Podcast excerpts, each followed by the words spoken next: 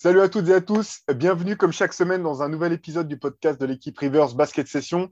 Euh, nous, on est au taquet, ça y est, on connaît les finales, on est, on est prêt pour les finales de conférence. Euh, on a hâte de savoir euh, qui seront les deux finalistes NBA cette année, mais surtout, on a hâte bah, de voir ces, ces, deux séries qui s'annoncent vraiment incroyables. On sort de, de playoffs avec des retournements de situation, des performances dantesques comme dans la, voilà, la série à l'Est avec des matchs à plus de 40 points de, de la part des stars. Bref, on va revenir sur tout ça et sur bien d'autres chose encore.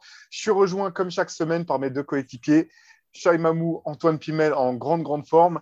Euh, voilà, bah, pour, pour disséquer encore ces, euh, bah, ce qu'on vient de voir et puis aussi anticiper sur, sur ces finales de conférence, voir un petit peu ce à quoi on peut, on peut s'attendre. Euh, au-delà du manque de, de sommeil évident dû, au, dû au playoff, les gars, première question, tout simplement, est-ce que vous êtes surpris quelque part qu'on retrouve donc euh, d'un côté Golden State face à Dallas pour la finale de conférence Ouest et de l'autre le Miami Heat face au Boston Celtics? Est-ce que c'est euh, une surprise pour vous à, ce stade des playoffs? Ça ne peut pas être une surprise pour Antoine Pimel. Il a, annoncé euh, depuis le début de la saison que Dallas serait là. Moi aussi, moi aussi. Tu aussi, es aussi pour rendre, à, César. J'avoue que je, je, vous ai pris pour des fous en début de saison en voyant euh, Luka Doncic revenir des JO euh, en fumant de la chicha avec 15 kilos en plus, euh, j'étais un peu sceptique. mais, après coup, c'est pas si surprenant. Mais oui, sur le début de la saison, c'est, ça aurait été une surprise. Boston, un peu moins, parce qu'on en a beaucoup parlé dans les podcasts bah, ces derniers mois.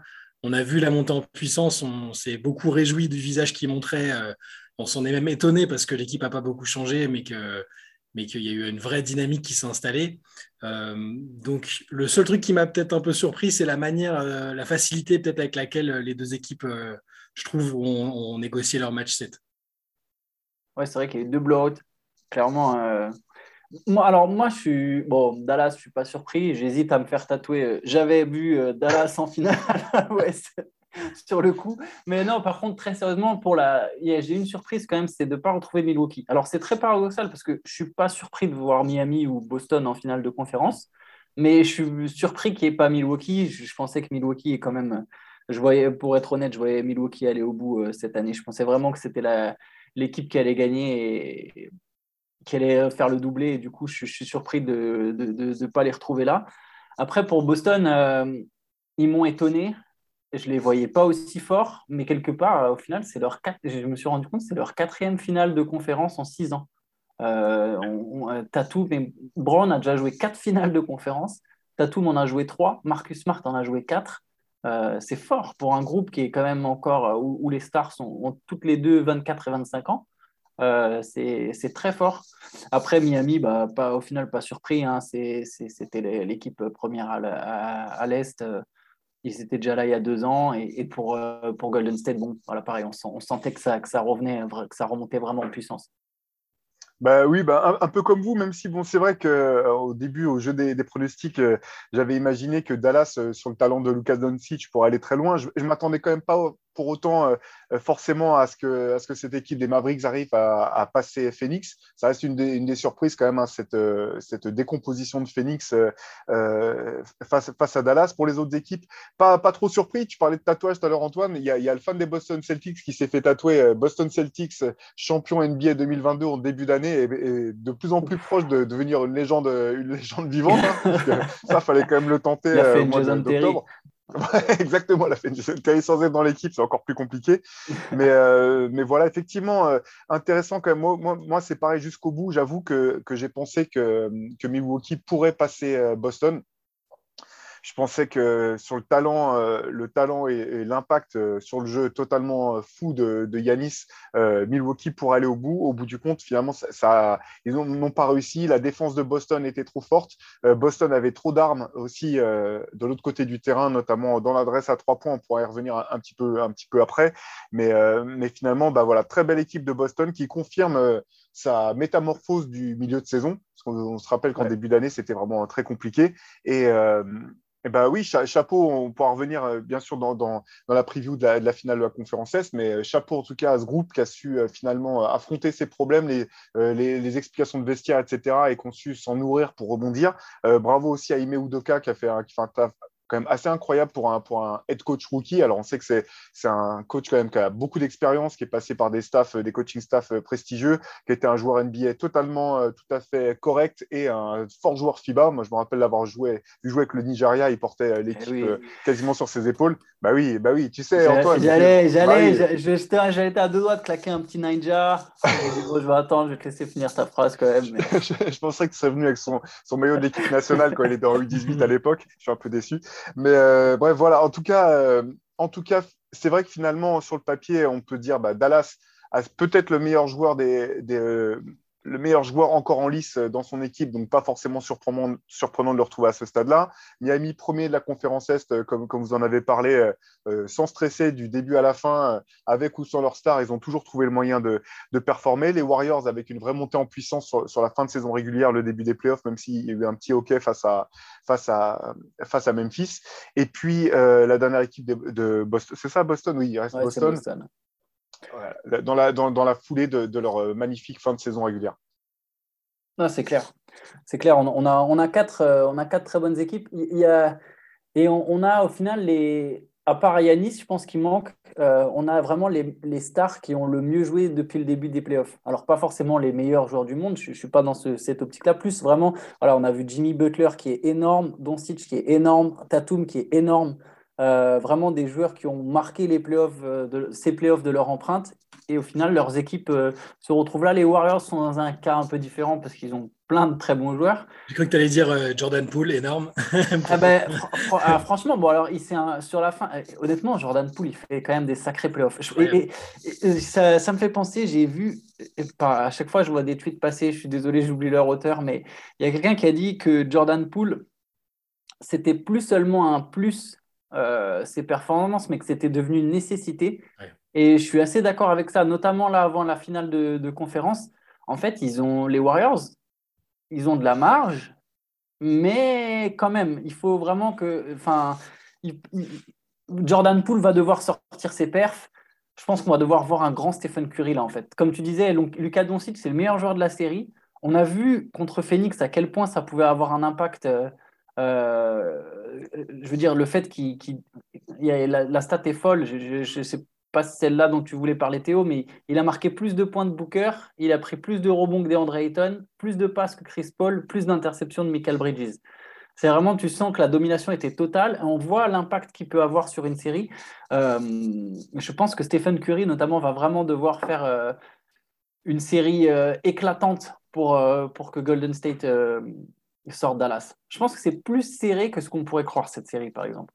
Ah bah maintenant, avec ce qu'a fait Dallas, c'est sûr que ça, paraît serré parce que même avec leur profil et la manière dont ils arrivent à défendre depuis, bah, depuis le début de la saison, en fait, hein, même pas que depuis le début des playoffs, mais c'est clairement pas un accident et hmm, ça, ça, peut carrément les gêner. Et puis euh, là où je suis d'accord avec toi sur l'importance de Jordan Poole, c'est que on n'est pas à l'abri de bah, que Clay Thompson ait un peu de mal parce qu'il a fait, il a fait des, super matchs où on a revu le Clay Thompson qu'on connaît, mais défensivement, c'est pas garanti qu'il ait encore le qu'il soit très constant. Et offensivement, il peut, on a vu aussi qu'il pouvait avoir des soirées, euh, des matchs sans. Donc Jordan Poole, Jordan Poole est ultra important en fait.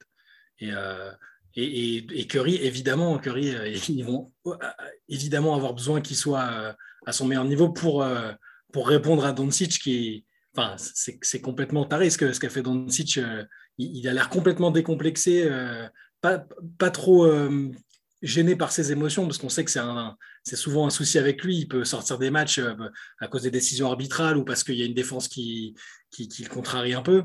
Euh, le visage qu'il avait en assassinant les Suns dans le game 7, c'était incroyable. Attends, il déteste les Suns. C'était la, la, banane, il rigolait littéralement après chaque panier marqué. Ouais, ouais, mais c'était de... leur gueule. C'était du sadisme et du foutage de gueule. Quoi. Mais il les déteste. Hein. Il déteste euh, les Suns. Avec Booker surtout. Ah, les interactions avec Booker. Euh, les, petites interactions qu'on a vues sur les matchs précédents où, où, Booker lui pique la balle et, où il s'insulte. Plein de petits trucs comme ça qui font qu'il s'est clairement il s'est clairement réjoui de ce qu'il ce leur a fait. Mais je trouve qu'il est sur une vraie, une vraie vague de confiance et, et je l'imagine pas, même si en face, voilà, on en parlera, mais il y a voilà, un mec comme Raymond Green, il peut te faire péter un câble, on le sait. Euh, j'ai l'impression qu'il est, là, il est sûr de sa force, il sait que son équipe, euh, c'est celle dont il a besoin autour.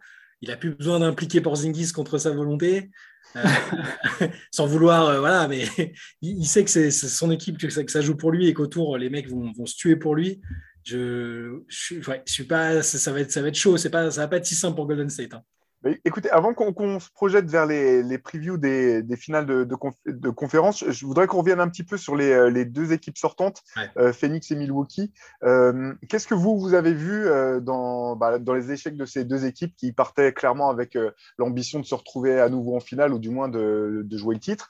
Qu'est-ce que vous s'il y a des choses que vous pensez, euh, voilà, quelles sont les choses à retenir finalement de ces, de ces deux échecs? Moi, je, pense que on, a vu l'importance de Chris Middleton, mine de rien, qui est toujours un peu. Il euh, y, y, a des gens encore qui se disent, oui, bon bah, il est, il est All-Star et aussi respecté parce qu'il joue avec Yanis et que c'est fa enfin, facile, c'est pas facile, mais euh, est-ce qu'il serait aussi fort ailleurs, etc. Là, on a quand même vu. On peut se demander honnêtement si Milwaukee aurait pas gagné la série s'il avait été là. Ils étaient favoris, c'est les champions en titre c'est un joueur d'une régularité euh, exceptionnelle. Et je pense qu'avec Middleton, on, voilà, c'est pas la même histoire. Ben, si, si, je peux, ouais, je, je, suis tout à fait d'accord. Après, bon, c'est pas pour dire que Boston a volé sa place. Hein, c'est pas ça, bien sûr. On sait que les playoffs euh, font composer avec les avec les blessures. Euh, par contre, il y avait une stat qui était assez euh, impressionnante, je trouve, c'est que sur la série entre donc entre Boston et, et, euh, et Cleveland, euh, pardon, mais Cleveland et Milwaukee, euh, les Celtics ont, ont, rentré 53 tirs à trois points de plus que Milwaukee.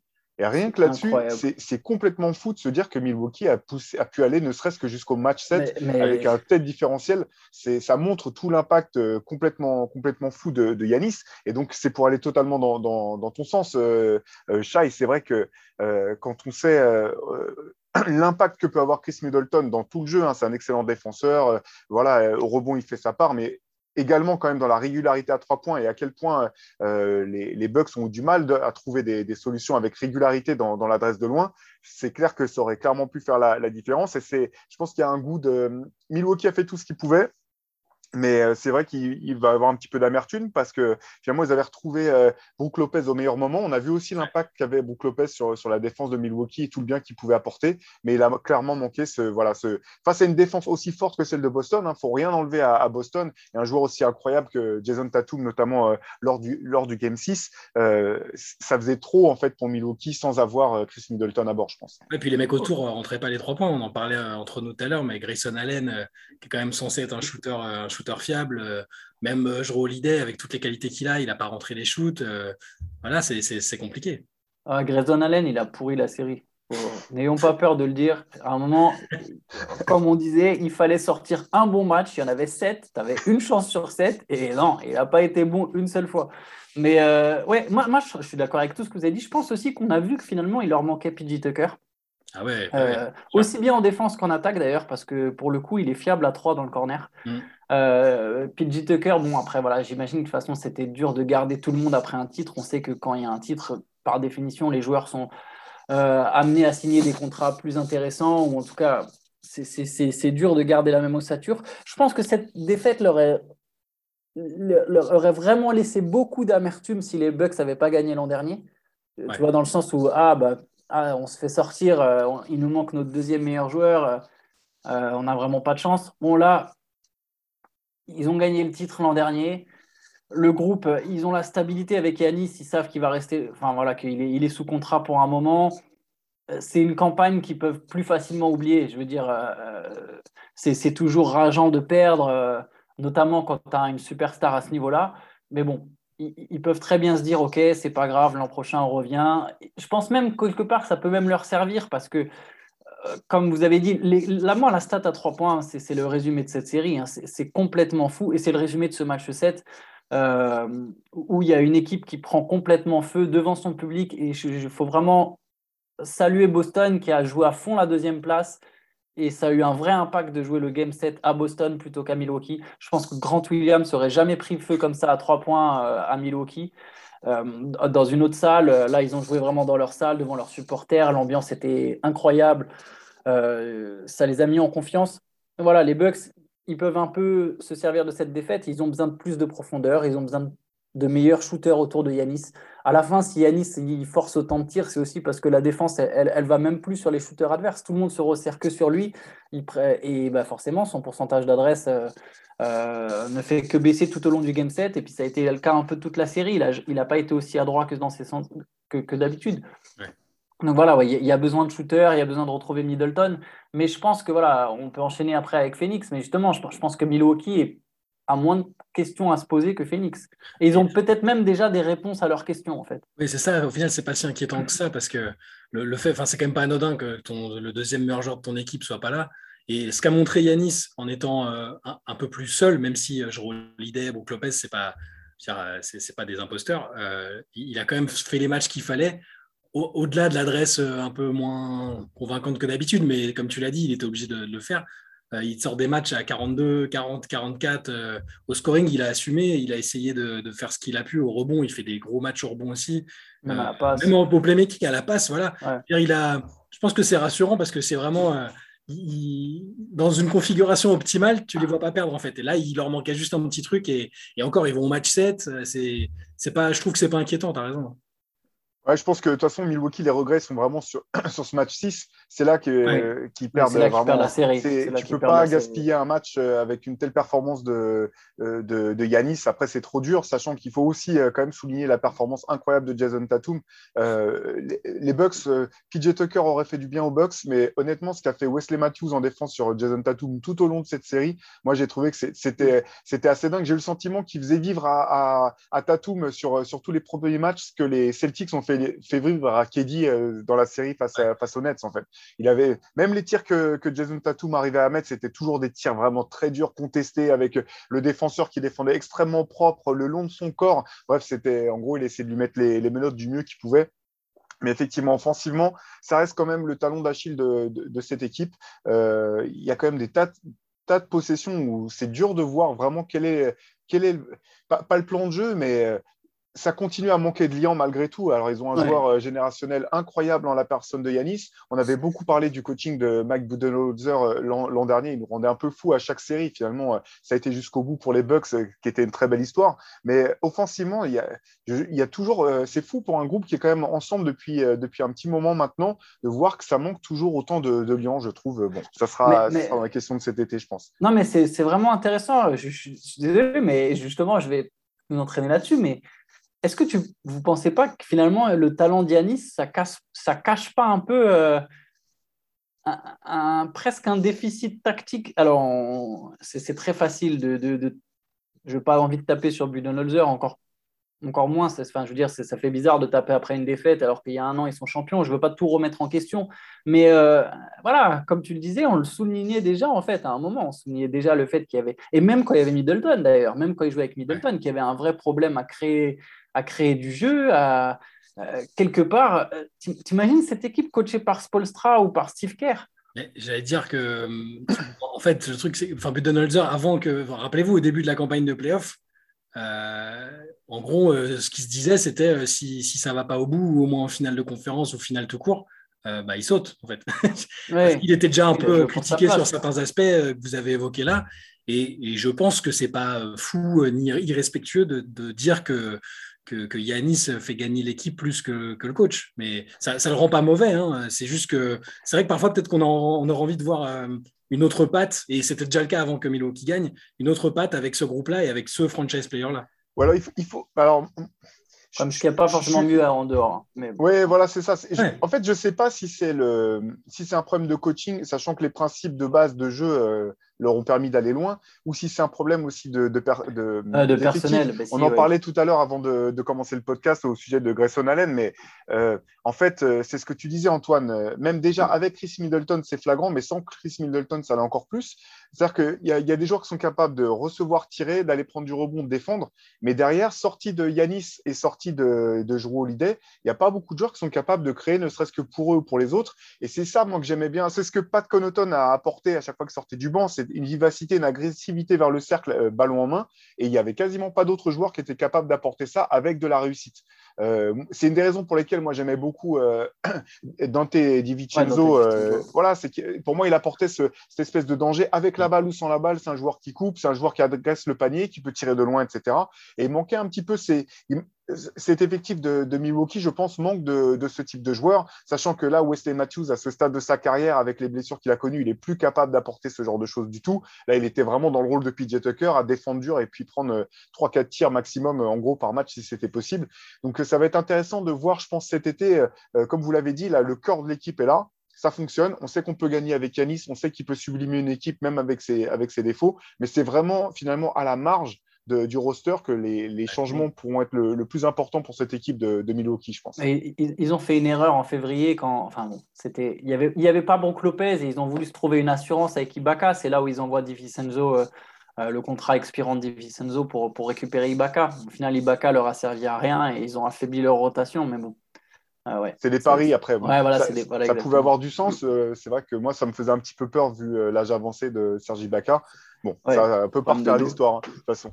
On pourrait on parler un petit peu de, Phoenix maintenant, qui est certainement, bon, autant, voilà, il n'y a pas de honte à avoir perdu dans le cas de Milwaukee. Ils, étaient, ils sont allés jusqu'au match 7, ils ont tout donné et puis ils étaient un petit peu diminués. Du côté de Phoenix, c'est pas tout à fait la même histoire. Euh, moi, je, vais commencer. Je vous avoue quand même avoir été étonné de, voir la manière dont cette série s'est terminée. Les deux derniers matchs, quand même, on va parler de Chris Paul bien sûr, mais aussi Devin Booker. Euh, euh, je ne m'attendais pas forcément à, ce que ces deux joueurs euh, passent autant à côté sur la fin d'une série comme ça. Qu'est-ce que vous retenez? Est-ce que Dallas a vraiment fait exploser cette équipe? Est-ce que Phoenix a, pas su se monter au niveau de ses standards? Qu'est-ce que vous retenez vous de cette série? Honnêtement, j'ai pas le souvenir. c'est une des performances les plus surprenantes que j'ai vues, je pense, depuis longtemps pour une équipe dont on a dit toute l'année là dans, le podcast ou entre nous, on s'est dit bon bah écoute s'ils n'ont pas de blessés majeurs, euh, vu comment ils déroulent, ça va être très compliqué de les taper. Là, alors peut-être que Chris Paul était effectivement un peu blessé, hein, euh, ça a l'air d'être le cas, mais, là, le, manque de vie, d'énergie, euh, ils, sont sortis de leur ligne conductrice. Euh, enfin, ils ont été inexistants dans le match. Et c'est, alors certes, Dallas a très bien, le plan de jeu de Dallas a été très bon. Euh, tu as un joueur génial et autour les mecs euh, qui, se tapent, qui défendent comme, comme il faut. Mais, mais enfin, c'est, complètement dingue à domicile un match aussi, aussi fade et, aussi peu inspiré. Je n'ai pas le souvenir. Après, c'est le fait que ce soit très récent peut-être qui me, qui me fait dire ça.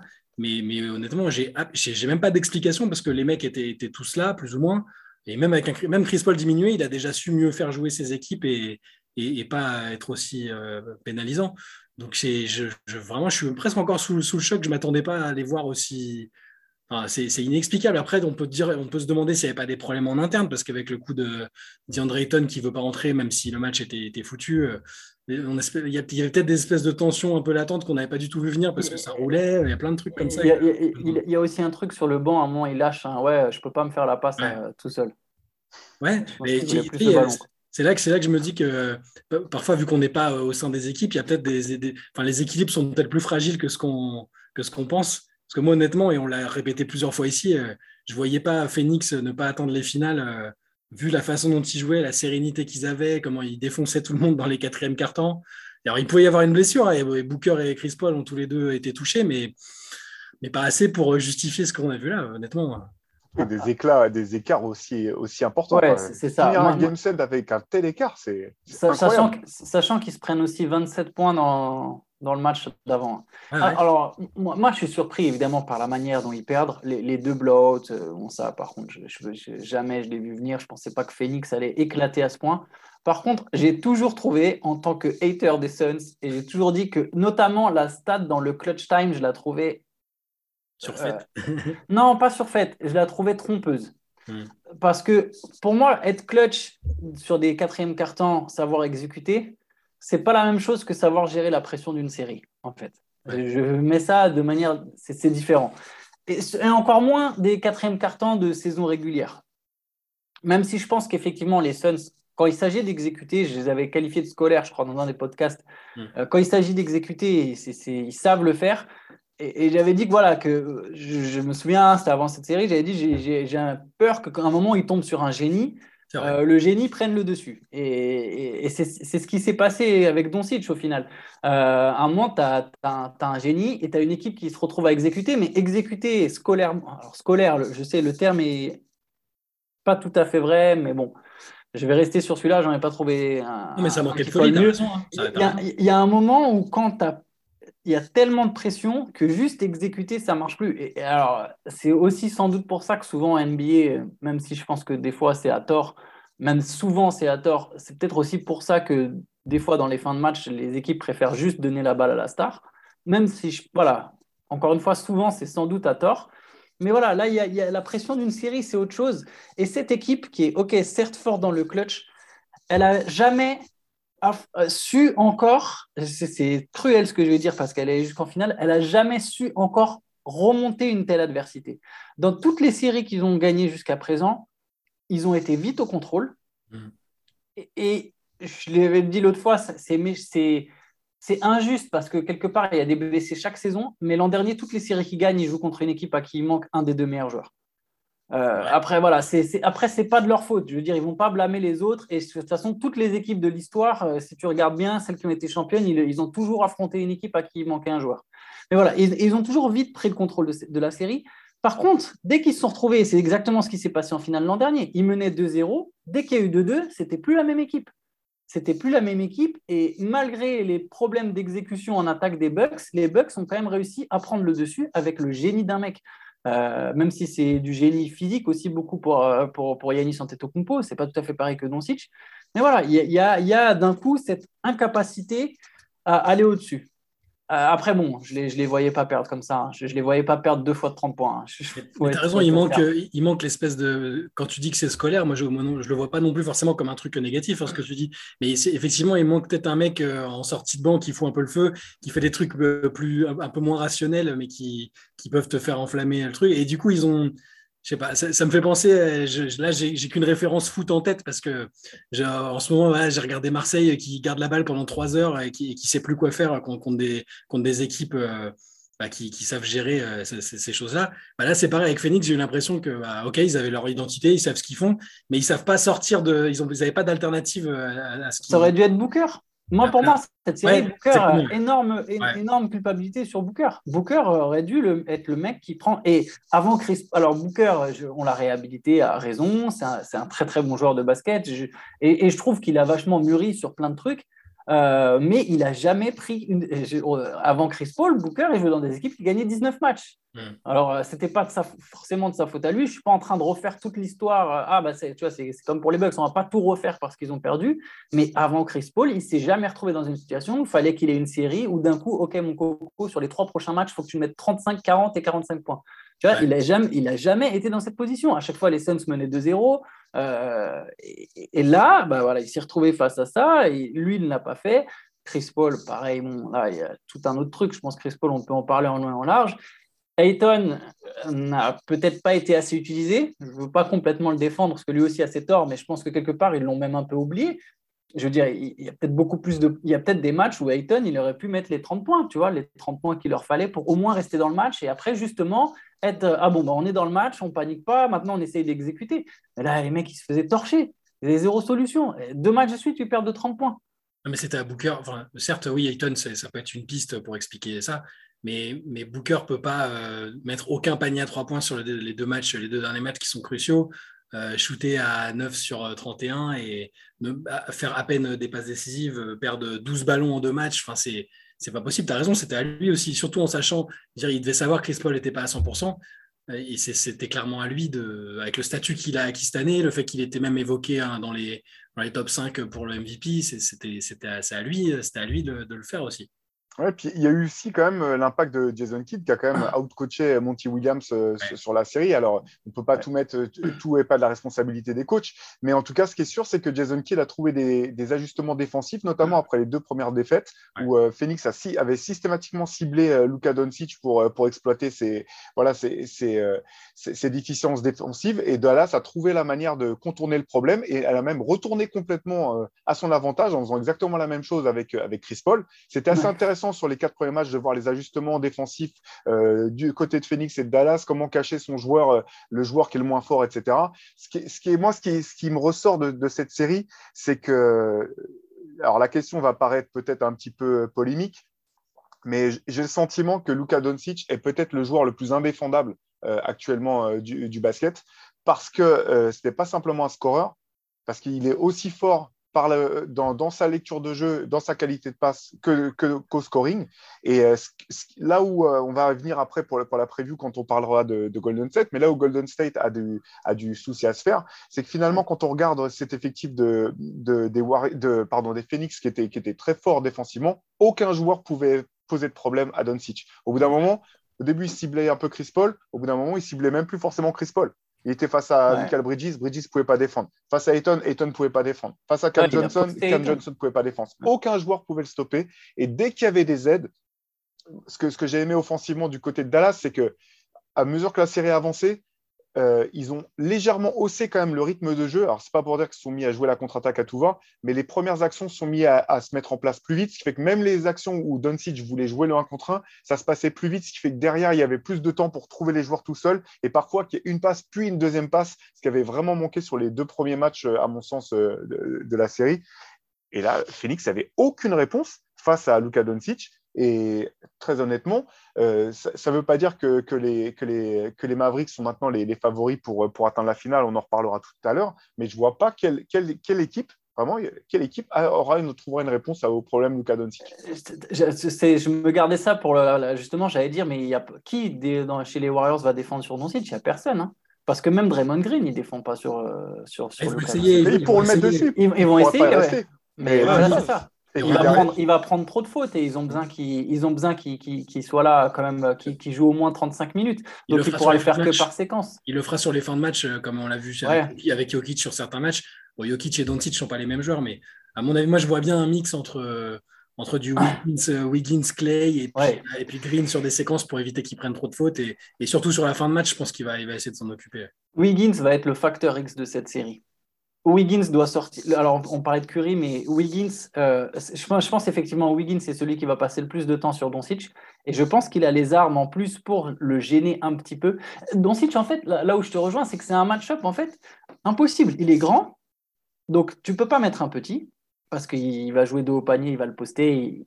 En plus d'être grand, il est quand même costaud, il a du volume, il, a de la masse. les gens ne se rendent pas compte. Et, quand, il, quand il poste DeAndre Ayton, DeAndre Ayton, c'est quand même un monstre physique.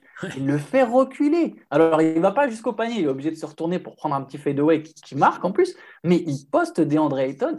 Et, il a la puissance, quoi. Il le bouge. Il, le bouge. Chose, il y a autre chose sur le côté indéfendable de Doncic dont vous parlez là un, truc, euh, les, précédentes saisons sur les tours où ils se font sortir, et même un peu en saison régulière, un des, un de une de ces lacunes, c'était l'efficacité sur la ligne aussi. Euh, et, là, je regardais les stats, euh, ces stats en, en, playoff avant au lancer franc sur les, sur les saisons précédentes. Et il fait une campagne à 65% et une autre à 52% au lancer, hein, avec au moins entre 7 et 10 lancés par saison. Ce qui était anormal quand même. Ce qui était anormal. On sentait que du coup, c'était son côté un peu émotif qui prenait le dessus. Et là, il est à 77%. Il, rate, plus, enfin, il est, il est sur, des, sur des chiffres beaucoup plus fidèles à son, beaucoup plus dignes de son talent, et ça, ça contribue au côté indéfendable parce que tu peux même plus faire faute sur lui pour, le, pour essayer de le, faire vriller.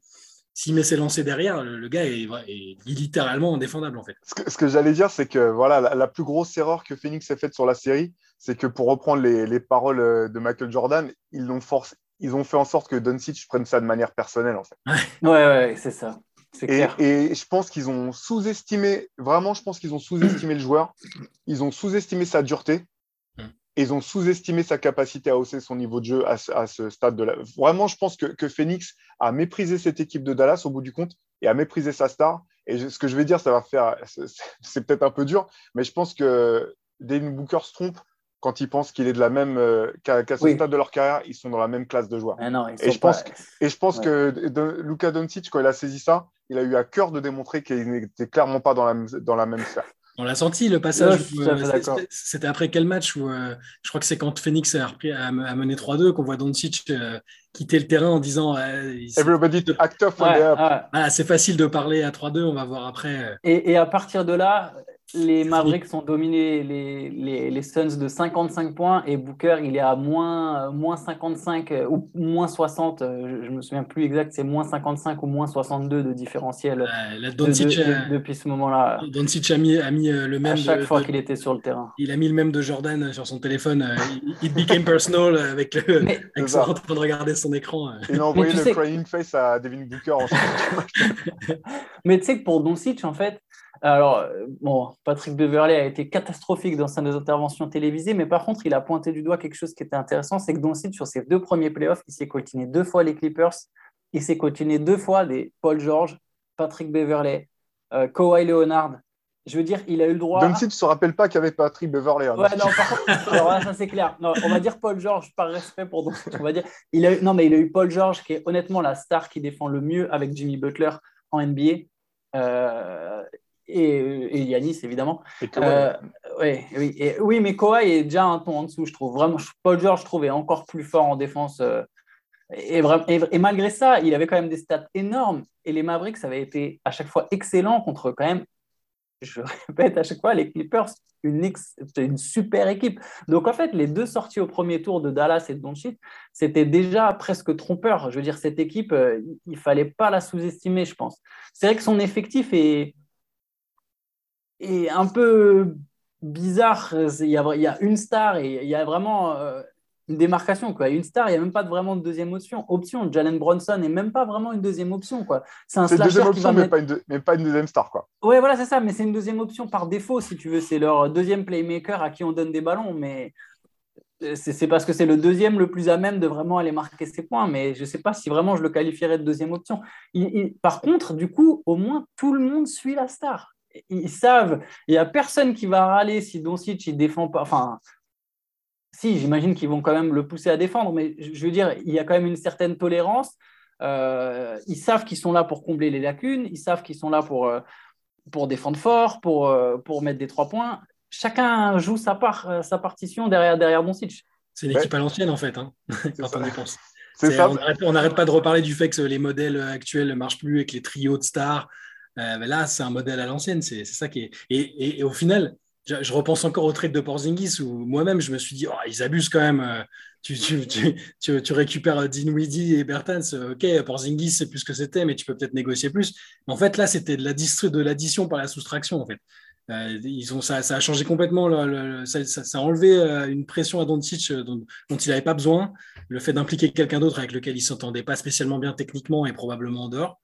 Et là, l'équipe est métamorphosée. C'est une équipe à l'ancienne et mortelle à regarder. Quoi. Et ça leur a offert. Pardon, pardon non, bah, vas-y, non, j'allais peut-être dire la même chose que toi. J'allais dire que, que Dinwiddie, malgré toutes ses limitations et, parfois sa maladresse, ça leur donne quand même un autre playmaker qui fait que quand Doncic va s'asseoir, il continue à se passer des choses sur le terrain en fait. Et donc, bah, s'il joue bien et qu'il met dedans Dinwiddie, bah, c'est très bien. Ça sera moins, moins fort qu'avec Doncic, mais il y a quand même de la continuité. Mais même les matchs où il met pas dedans, il continue d'y avoir du mouvement et de la création. Et ça, c'est vraiment, je pense, ce qui manquait cruellement, euh, ce qui manquait cruellement à Dallas.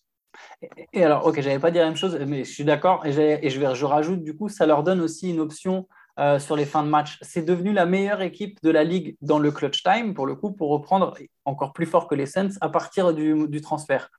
Après le transfert, Dallas a la meilleure stat euh, en, efficacité dans les cinq dernières minutes des, matchs qui ont moins de 5 points d'écart. Depuis, parce que voilà, ils ont un 5 un peu plus euh, polyvalent, un peu plus mobile, où il y a plus de slashers, comme tu l'as dit, plus de créateurs. C'est-à-dire que Dinwiddie, quand Doncic sort, bah oui, déjà, c'est bien, mais aussi quand Doncic est là, au final. Parce qu'il peut plus facilement lâcher la balle, et, il leur manque même Tim Hardaway Jr., d'ailleurs. Mais s'il lâche la balle sur Bronson ou sur Dinwiddie, c'est des gars qui sont capables d'exploiter des espaces, qui sont capables de jouer des pick and roll. Donc le jeu ne va pas forcément s'arrêter au moment où il va lâcher la balle. Même si, le plus souvent, quand il lâche la balle, c'est qu'il y a un tir derrière parce que c'est pour, euh, une passe, pour un tir ouvert. Mais voilà, ça apporte des options en plus euh, à cette équipe de Dallas.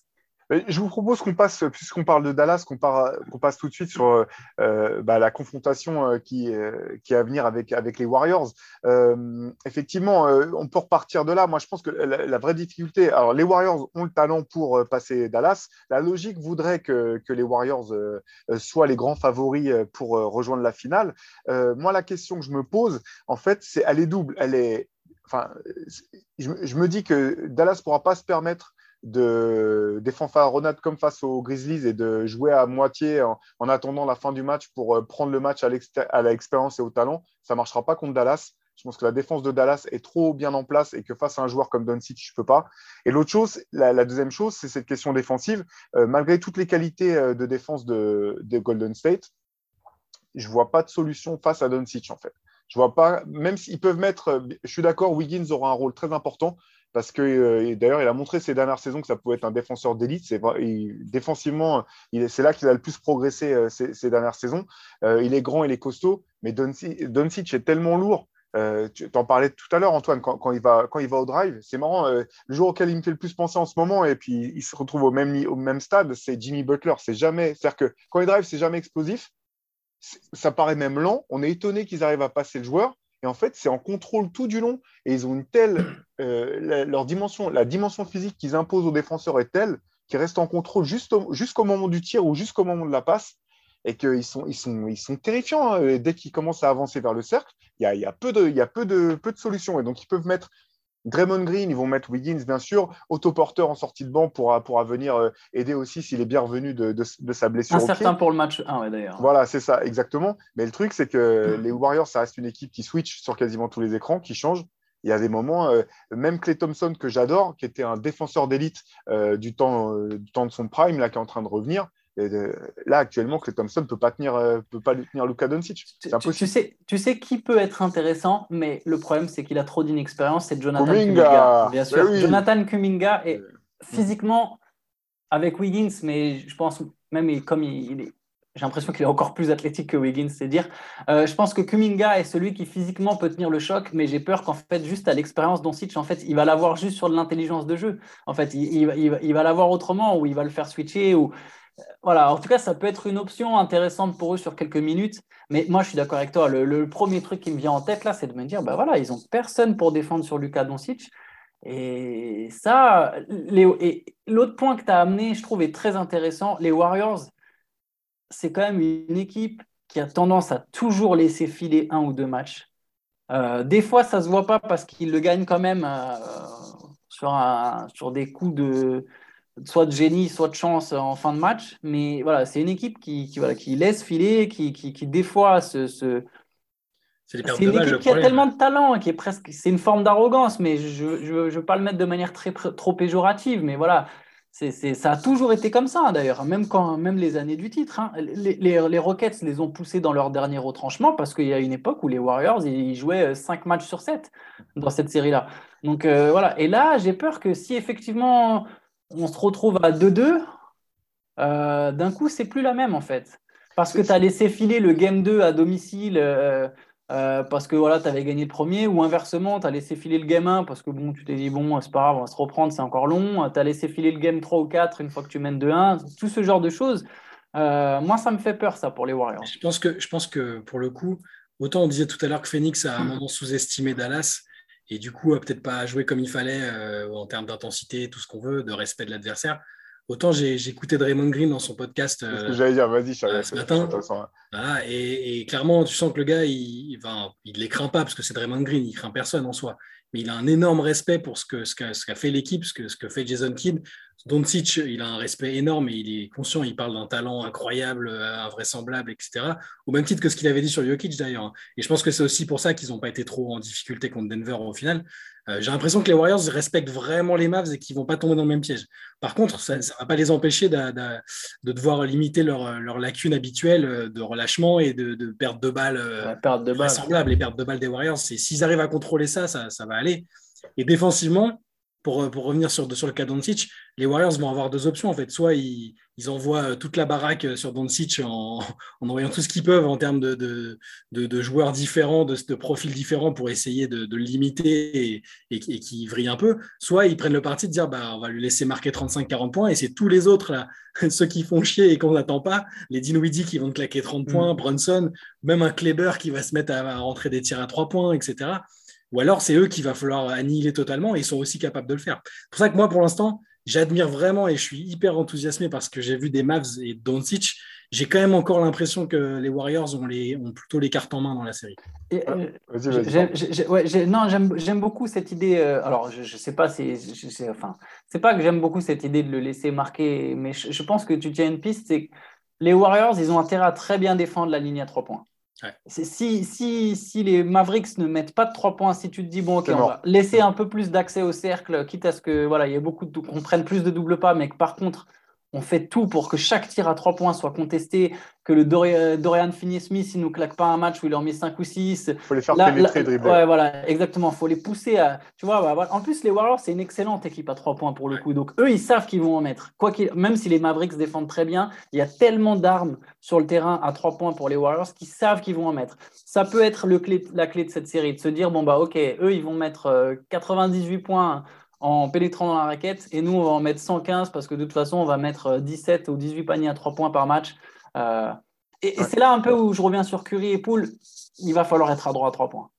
Alors, ce qui est intéressant, euh, je, suis, tout à fait d'accord avec ce que tu dis là d'un point de vue euh, défensif et puis sur l'animation du jeu. Ce qui est intéressant, c'est la différence euh, esthétique entre ces deux équipes. On a les Warriors qui sont l'une des, équipes où les joueurs et le ballon bougent le plus, et de l'autre côté, on a Dallas, une équipe où les joueurs et le ballon bougent le moins au bout du compte. Et ce qui est intéressant sur ce que nous a appris la saison régulière, même s'il faut toujours prendre ça avec des pincettes, c'est que quand même Dallas a gagné trois des quatre confrontations entre les deux équipes. Et les Warriors qui ont le meilleur pourcentage de, de, passes décisives par possession de toute la ligue, ont connu leurs trois pires matchs en termes de, de passes décisives par possession de toute la saison. Leurs pires matchs ont systématiquement été contre Dallas. C'est-à-dire que Dallas, défensivement, euh, les, ajustements euh, de, de Jason Kidd et, euh, et, le style défensif de, Dallas leur a permis en saison régulière, en tout cas, justement, d'enrayer cette machine à passe décisive que sont les, Golden State Warriors. Et donc, tout à l'heure, vous parliez de, l'importance des balles perdues. Ça sera clairement accru, sachant qu'on sait qu'en playoff, le rythme a quand même tendance à se ralentir, à se ralentir un peu. L'une des forces de Luka Doncic, c'est d'arriver à dicter le tempo d'un match tous les matchs qui, sont, qui ont été gagnés, c'est quand voilà, c'est les, les, Mavericks qui arrivent à dicter le tempo en attaque et puis défensivement avec les ajustements. Euh, vous pouvez aller voir sur Basket Session, c'est c'est toi qui as fait, je crois, une news où on voit notamment euh, avec une vidéo de Jason Kidd en train de, de haranguer son équipe sur, sur le bord du terrain. C'est vraiment intéressant quand on voit toutes les options en fonction des joueurs. Là, face à face à Chamette, bah non, reste, reste, reste, le, laisse pas pénétrer contre tel joueur, bah, trappe, trappe, trappe, etc. C'est vraiment, euh, vraiment intéressant de voir, de, de voir tout ça. Donc là, euh, pour, euh, je te rejoins, euh, Shai, là-dessus. Je pense que les Warriors vont arriver concernés. la petite, le petit extrait de podcast de Draymond Green allait dans ce sens-là. Je pense que c'est pas du bluff pour le coup, concrètement. mais là, les, les, Dallas sont Dallas, c'est pas bon à prendre. Hein. Ils viennent quand même le, le niveau de confiance dans lequel ils sont actuellement. on les voyait un petit peu dans le vestiaire où Jason Kidd se foutait, il leur mettait un taquet à Chris Paul en disant Bon, ce soir, euh, allez, couvre-feu à 10 heures, parce que euh, Chris Paul avait soi-disant mis un couvre-feu pour, euh, pour ses coéquipiers là, pour, pour essayer de playoff. Ils sont, ils sont en pleine euphorie. Et là, je te, reviens, je te rejoins, Antoine, là, sur l'adresse à trois points de, des, des, pas des remplaçants, mais du supporting cast de Luka Doncic va être, je pense, une des données. Euh, les, balles perdues du côté des Warriors et l'adresse à trois points du côté de, Dallas risquent d'être les deux données les plus importantes de cette série, je pense. je suis d'accord, je te rejoins totalement. On, passe sur, euh, on passe à l'Est un petit peu? Allez. Allez, donc Miami-Boston. Euh, Miami-Boston, alors ça rappelle des confrontations euh, à haut vol euh, à l'époque où, à l'époque des Tres Amigos du côté de Miami et de, du Big Three des Celtics. Franchement, série qui s'annonce passionnante. J'ai, on parlait de l'adresse à trois points. Là aussi, je pense que ça va être, ça risque d'être la clé de la, de la série. Je vous, je vous, donne une petite stat. cette année, les, les, comment dire, les Bucks étaient l'équipe qui concédait le plus euh, de points à l'adversaire derrière la, le plus gros pourcentage des points de l'adversaire venait derrière la ligne à trois points. Je ne sais pas si c'est clair ce que, ce que. C'était donc les, Milwaukee étaient deuxième dans, dans ce classement. Euh, Boston, on a vu ce qui s'est passé. Euh, on a parlé tout à l'heure de cette stat-là. Et il se trouve que le premier, c'est Miami. Aucune autre équipe cette année a laissé une aussi grosse part de l'attaque adverse prendre prendre vie derrière la ligne à trois points. Je suis vraiment pas clair du tout. Si, si, je vois, je vois, je vois. Si, si, je, je capte c'est une équipe qui laisse, grosso modo, si on fait très simple, c'est une équipe qui n'a pas peur de laisser ses adversaires tirer à trois points. Ou voilà, qui en tout cas qui bloque l'intérieur, ne euh, permet pas beaucoup de, paniers à l'intérieur, parce que c'est une des meilleures défenses de, toute la ligue cette année aussi. Donc une grosse partie vient de la lasse à trois points. Moi, la question que je me pose et que j'ai envie de vous poser, on connaît la qualité de la défense de Miami. Euh, honnêtement, je trouve que c'est une œuvre d'art, la défense de Miami durant ces playoffs. On dirait, c'est ce qu'on disait entre nous, là, une espèce d'amib où euh, c'est comme si c'était les cinq joueurs bougent systématiquement en fonction du ballon, du mouvement des joueurs, comme si c'était un, organisme vivant. La question, est-ce que vous pensez que Miami aura les armes en attaque pour pouvoir euh, peser face à cette défense de Boston qui est quasiment euh, tout aussi impressionnante? Ah, c'est ça qui fait peur, hein, parce que soit ils ont, il y a deux solutions en fait, il y a deux options. Il y a soit Jimmy Butler sort la série de sa vie, mais littéralement de sa vie, euh, une où il faut, faut, faut qui marque plus de 35, allez, 34-35 points de moyenne sur la série. Soit il y a vraiment plusieurs joueurs qui à chaque match, euh, ce qui n'a pas été le cas de Milwaukee, euh, qui à chaque match apporte en plus de, Butler et d'Adebayo éventuellement. Donc vraiment du Tyler Hero euh, qui, est, régulier et à droite tout du long de la série. Il y a des games Vincent qui tape un ou deux matchs où vraiment il apporte ses 15-20 points. Max Truss qui fait un petit match par-ci par-là à 15, autour des 15-20 points.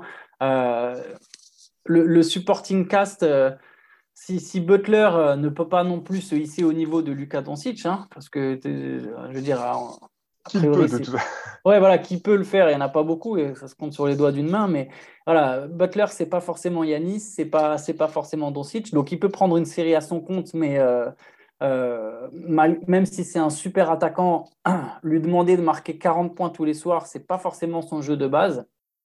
Mais, il, en est, capable en fait, hein, tout ce que tu dis là.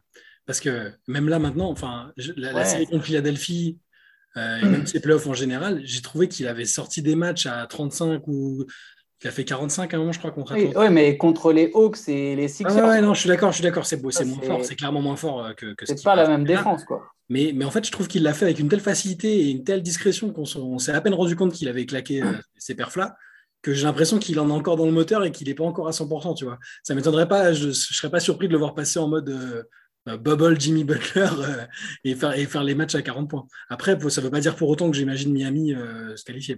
Mais Butler, je le vois tout à fait capable de, faire des perfs de, gros malades offensivement. Bah, c'est, La, question, c'est est-ce qu'il pourra le faire face à cette, défense de Boston qui est tellement forte sur les postes extérieurs? Et c'est pour ça que moi, la question que je me pose, c'est je me demande si c'est pas pour côté, du côté Miami, après on viendra sur, Boston, mais la série où Bam Adebayo doit montrer tout le talent qu'on lui prête parce que finalement, euh, je pense qu'autant euh, sur les postes extérieurs, ça va vraiment être compliqué de marquer euh, face à, face à, cette, face à cette défense de Boston, autant je ne pense pas que Boston ait forcément les armes pour pouvoir défendre aussi fortement sur, sur BAM. Et c'est une question vraiment ouverte que je me pose. Mmh. j'adore le joueur, j'aime beaucoup son, tout ce qu'il peut apporter sur le terrain. Vous vous rappelez qu'on avait fait nos prévisions pour les trophées, moi j'aurais donné le, probablement le, le, trophée de meilleur défenseur de l'année pour sa capacité à défendre sur les postes 1 à 5 systématiquement mais offensivement, je, reste encore un petit peu sur ma faim en fait euh, pour ce joueur. Euh, il est fort, mais est-ce qu'il est suffisamment fort pour pouvoir prendre une série à son compte? Pas forcément à son compte, mais peser vraiment et dicter euh, l'attaque du 8 sur une série si jamais les Tyler Hero et, Jimmy Butler devaient être un peu limités par la défense adverse C'est la question que je me pose vraiment pour cette oui, ça peut. C'est pas forcément d'ailleurs que sur le scoring parce que il va tourner autour des 20 points. Je pense qu'il est capable, même sans, sans forcer ou sans en faire beaucoup plus que ce qu'il fait là. Mais effectivement, sur, le playmaking, c'est un joueur qui est capable de faire beaucoup de passes décisives aussi. Et c'est, un excellent passeur à Debayo, on oublie parce, que, parce qu'on voit ses performances défensives. Je pense effectivement que. Euh, il a peut-être pas eu besoin de le faire les, fois précédentes ou pas tant que ça, et que là, ça va effectivement être une clé de la série parce que si lui, il arrive à hausser le niveau euh, au, scoring et à la passe, euh, je, là, là, ça peut, Miami peut, euh, peut vraiment faire des dégâts, je pense. Moi, je suis d'accord avec vous. Adebayo, c'est une clé. Euh, mais c'est effectivement une clé offensive. On sait qu'il va défendre. Euh, il a Orford face à lui, donc il a quand même pas n'importe quel client, que ce soit Orford ou Robert Williams. Il est... Alors, je, pense qu'il peut prendre le dessus. Hein. Je suis d'accord avec toi. la défense extérieure de Boston est, est, plus impressionnante que la défense intérieure de Boston mais ça ne change pas le fait que c'est pas non plus des peintres, c'est pas non plus des passoires, et il, va devoir step up son, son, son niveau. Euh, comment dire je suis d'accord, la question se pose vraiment de savoir est-ce qu'aujourd'hui il peut être le point central d'une attaque sur une série. Ça, ça me fait peur. Je pense que l'option Butler à 40 points, pareil, j'ai du mal à y croire dans le sens où déjà, ça veut dire qu'il faudrait qu'il mette beaucoup de 3 points c'est pas son point fort. Pour l'instant, il est à droit depuis le début des playoffs. Enfin, à droit, il est au-dessus de ses standards. Mais voilà, les, Celtics, ils vont, ils vont ils vont l'inciter à shooter. Ils vont lui, ils vont l'inciter à shooter de loin. Euh, ils, vont ils vont l'empêcher, ils vont essayer de lui empêcher au maximum euh, l'accès au cercle. Et il va, va falloir qu'il mette beaucoup de trois points. J'ai du mal à imaginer cette option où Butler euh, surpasse complètement son, niveau de jeu pour faire passer Miami. Je pense que pour Miami passe, ça, ça, pour répondre à la première question, bah voilà, ça, demande du step-up offensif des autres, et à Debayo notamment. Est-ce qu'à Debayo, là, il peut être le point d'ancrage d'une attaque? C'est dur, c'est une question difficile. Hein. Je pense qu'on aura la réponse, on aura la réponse à la fin de cette série. Ça risque d'être ça un des enseignements de, cette série, je pense. Michel, il ouais. dire non mais, non, mais ils peuvent multiplier. Après, si, toutefois Butler n'arrive pas à faire ça et que Debayo n'arrive pas à marquer plus de points, ça peut venir d'autres joueurs. Bon, malheureusement, Kyle Lowry va peut-être pas jouer le match 1 et, il est pas, c'est un peu l'ombre de lui-même depuis le début. Il est tellement diminué, ouais. c'est triste. je pense pas qu'il faille compter sur lui pour, pour apporter énormément offensivement, même s'il peut apporter d'autres choses juste par sa présence. Mais ça peut venir, la, clé peut aussi venir de mecs comme, euh, comme Oladipo, par exemple. En sortie de banc, euh, il est capable de faire des cartons offensifs aussi, même si c'est là, c'est pas trop le joueur qu'on a vu ces derniers temps. Il, c'est, je pense quand même qu'il, a ça en lui et qu'il peut, aussi euh, apporter ça. Après, moi, si, je dois faire un pronostic aujourd'hui, sur la dynamique et ce qu'on a vu récemment. Là, on parle de Miami et de ce qu'ils peuvent faire, mais je pense quand même que Boston a, un, cran d'avance, un, temps d'avance sur le, sur, le, le hit. Dans la dynamique, je pense qu'effectivement, Boston est en confiance. Après, bon, le, le, hit, je pense, est aussi en confiance de par ses résultats et, et, sa saison régulière. Mais oui, je, je, pense que je suis d'accord avec toi. Il y a un truc qui se passe à Boston. Et j'aimerais juste dire un truc sur Jason Tatum. Je, je trouve quand même vraiment impressionnant. Je, me souviens qu'au tout début des playoffs, euh, Théo, je crois que c'est toi qui avais dit Ouais, bah, ça, faudra voir si Tatum, c'est pas justement la campagne où où il passe le cap. Et clairement, c'est ça. Il a mûri dans la compréhension du jeu. Moi, c'est ce qui m'a marqué sur le game 7, c'est ses passes, en fait. C'est passes sur le game 7 sur Milwaukee. Il, lit la défense, il y a des prises à deux. Alors, on se moque de Booker qui ne sait pas gérer les prises à deux. Pour le coup, Tatum, euh, bah, lui, il n'a pas eu peur des prises à deux. Quoi. Il a bossé ça et on sent qu'il apprend à mieux lire le jeu, à savoir quand il faut lâcher la balle. Euh, il force moins de tirs. Et ça, ça remonte déjà, ça remonte déjà au mois de janvier, ça, hein, de quand on a parlé de la métamorphose. C'est un des premiers trucs qu'on a remarqué, je trouve, c'est qu'il a, il gérait beaucoup mieux, euh, il, forçait moins et il acceptait de, il changeait, il lâchait plus facilement la balle. Et ça, c'est aussi une, une, grosse composante, je trouve, du fait qu'ils qu soient lancés sur cette dynamique-là. Mais même dans, je suis tout à fait d'accord avec vous, mais même dans le Game 6, moi je l'ai trouvé impressionnant parce qu'autant Yanis a commencé euh, à pleine vitesse, il a tout de suite marqué beaucoup, pris plein de rebonds, on se disait il va mettre un match à 40 points.